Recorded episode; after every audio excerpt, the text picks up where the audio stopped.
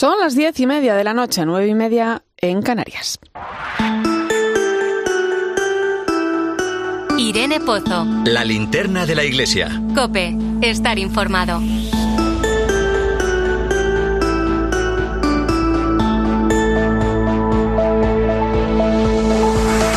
¿Qué tal? Muy buenas noches. Situación especialmente delicada la que vive la pequeña isla italiana de Lampedusa, a la que no dejan de llegar barcazas llenas de migrantes. Lampedusa, reflejo de tantas tragedias que se viven a lo largo del Mediterráneo, es la isla más cercana a las costas norteafricanas. Una situación que nos recuerda la urgencia de dar una respuesta al drama de la migración.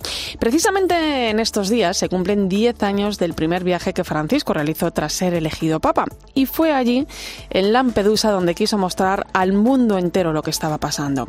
Hablaba de la globalización de la indiferencia, ¿no? Algo que le hemos escuchado en varias ocasiones, denunciando la indiferencia hacia el prójimo, la cultura del descarte o el tratar de despertar conciencias que parecen profundamente dormidas a pesar de la realidad que viven tantas personas. Con ocasión de este aniversario, el Papa Francisco escribía estos días una carta dirigida al arzobispo de Agrigento donde lamentaba la muerte de inocentes, principalmente niños, en busca de una existencia más pacífica, alejada de las guerras y la violencia. Un grito doloroso y ensordecedor que no puede dejarnos indiferentes, decía. Y es que para recorrer el camino al que nos invita la Iglesia, con esos cuatro verbos que son acoger, proteger, promover e integrar, hace falta aprender primero a cambiar la mirada hacia el hermano que sufre. Diez años en los que poco han cambiado las cosas, en los que seguimos lamentando muertes que podían haberse evitado, vidas rotas que podían haber tomado otro rumbo. Ojalá aprendamos a abrir los ojos ante esta realidad y seamos capaces de encender una llama de esperanza que acompañe el derecho a migrar o quedarse, o como reza el lema de la Jornada Mundial del Migrante y el Refugiado que celebraremos el próximo 24 de septiembre, que seamos libres para elegir si migrar o quedarse. Bienvenido a la linterna de la iglesia, te saluda Irene Pozo en este viernes 14 de julio. La linterna de la iglesia. Irene Pozo. Cope, estar informado. Como cada viernes, ya sabes que puedes seguirnos a través de las redes sociales. Estamos en Iglesia Cope en Facebook y Twitter. Hoy con el hashtag linterna iglesia 14J.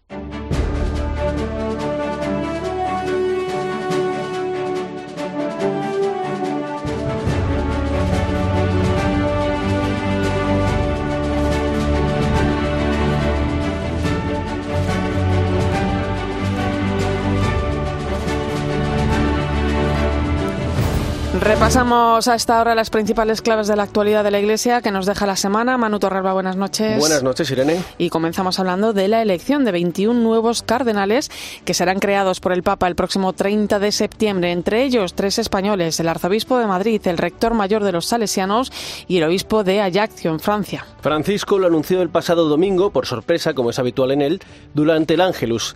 En esa fecha que has mencionado, el 30 de septiembre, ha convocado un consistorio para crear 21 nuevos cardenales que, en palabras del propio Papa, expresan la universalidad de la Iglesia por repartirse por todo el planeta. De esos 21, 18 tienen menos de 80 años, por lo que podrían participar en un futuro cónclave.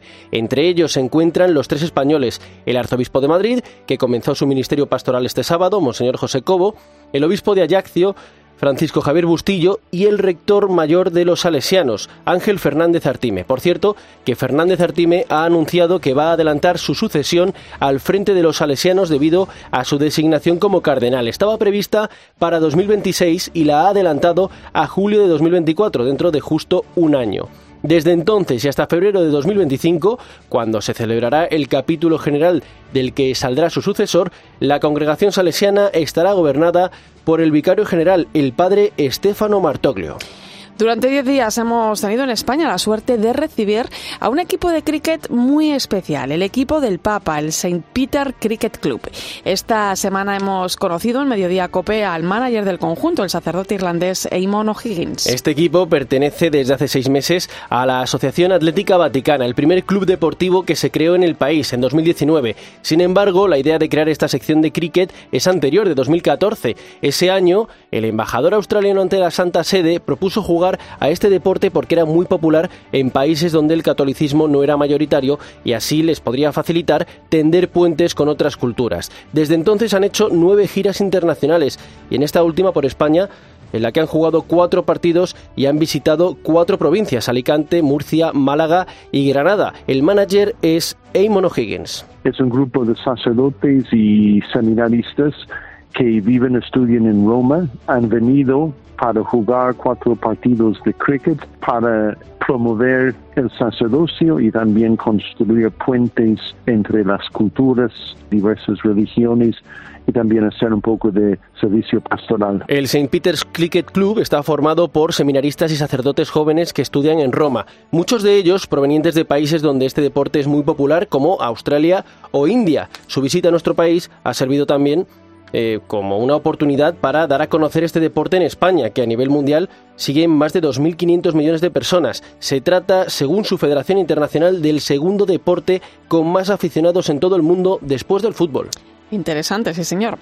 El próximo domingo, 16 de julio, celebramos a la Virgen del Carmen, la patrona de los marineros. A esta advocación de María también se le llama de otras dos maneras, la estrella del mar o en latín Estela Maris. Esta segunda es precisamente el nombre que recibe ahora el apostolado del mar. Con este motivo, la Conferencia Episcopal también celebra el Día de las Gentes del Mar. Este año lo hace con el lema Dan mucho, merecen más. En este sentido, el obispo promotor del apostolado del mar, Luis Quinteiro Fiuza, ha dicho que merecen más atención, más seguridad física y laboral, una acogida humana cuando llegan a puerto, suficientes vacaciones y salarios acordes a sus circunstancias. Además, ha aprovechado para denunciar que sus condiciones laborales están retrocediendo por culpa de la globalización y la entrada masiva de marinos de otros países en los que hay, dice, menores pretensiones salariales. La Fraternidad Cristiana de Personas con Discapacidad, Frater, tiene desde esta semana nueva presidenta. Se trata de Marisol García González, diocesana de Burgos. Se ha decidido este lunes en la Asamblea General que se ha celebrado en Segovia. La nueva responsable afronta, según sus propias palabras, con ilusión esta nueva responsabilidad y asegura que estas jornadas han sido intensas y fructíferas. Sucede en el cargo a Enrique Alarcón, que además ha sido elegido por el Papa para participar en la Asamblea General del Sínodo de los Obispos, que se va a celebrar en octubre en Roma. Pues muchas gracias, Manu Torralba. A ti, Irene, hasta la semana que viene.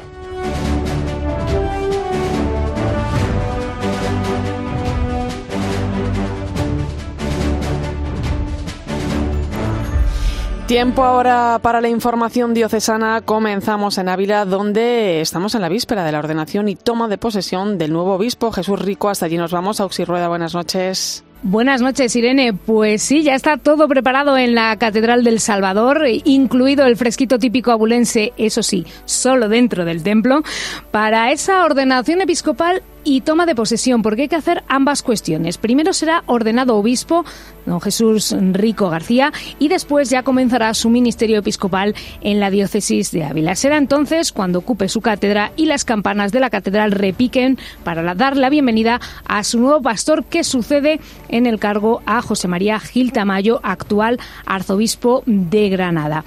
Una celebración que se espera que tenga una afluencia masiva de fieles y que estará presidida por el cardenal arzobispo emérito de Valladolid, el abulense Ricardo Blázquez. En unos minutos vamos a poder hablar con don Jesús Rico, el nuevo obispo de Ávila. Y te cuento también que pronto tomará posesión otro obispo que ha sido nombrado esta semana. Se trata de Sergi Gordo, que ha sido elegido por el Papa Francisco como nuevo titular de Tortosa, una diócesis que estaba vacante desde el pasado mes de diciembre cuando Enrique Benavent fue designado nuevo arzobispo de Valencia.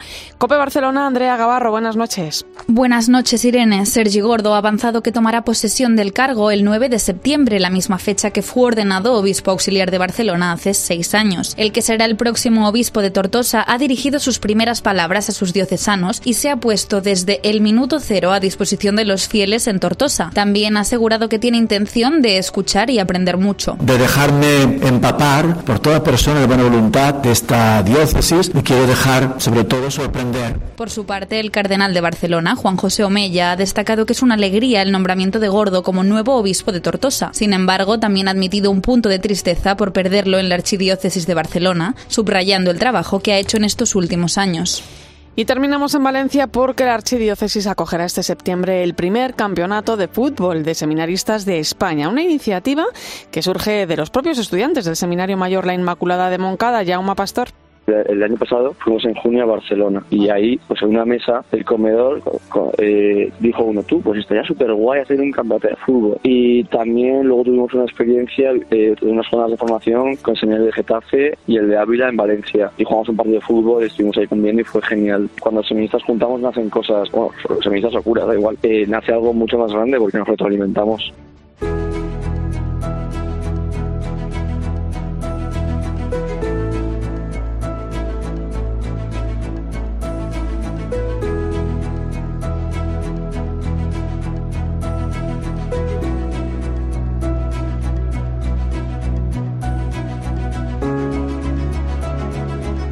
Pues hasta Ávila nos vamos para saludar a quien mañana se convertirá en el nuevo obispo de la diócesis. Nacido en Valladolid hace 68 años, es miembro de la Hermandad de Sacerdotes Operarios Diocesanos del Corazón de Jesús y desde 2020 ha sido rector del Pontificio Colegio Español en Roma.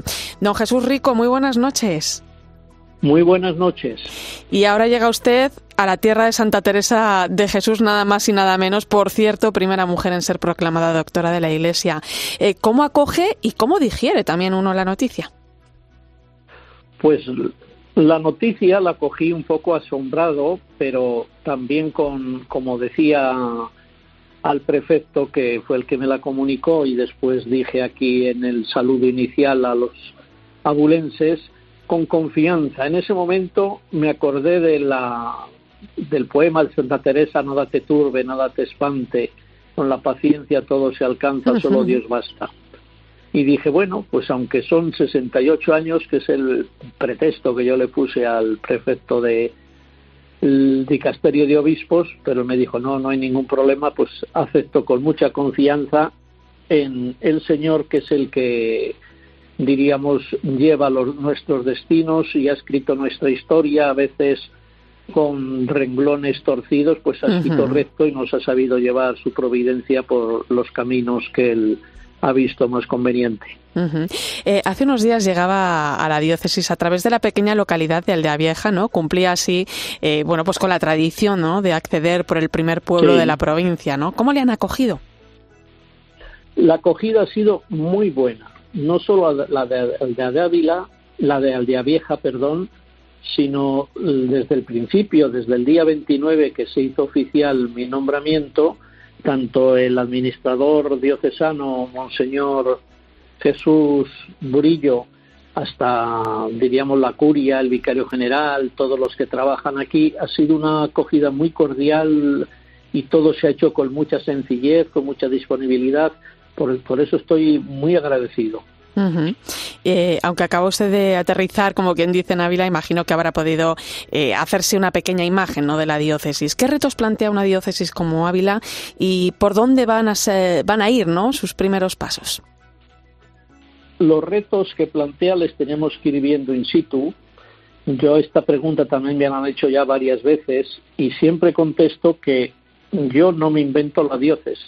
Yo vengo a una diócesis ya con una tradición, una historia, con personajes ya no solo Santa Teresa, sino recientemente pues uno ha tenido profesores que eran curas sacerdotes de Ávila excelentes y entonces pues lo que tengo que hacer es meterme en el surco de la diócesis y acompañar a los diversos movimientos, los sacerdotes, las parroquias y ir abriendo abriendo camino.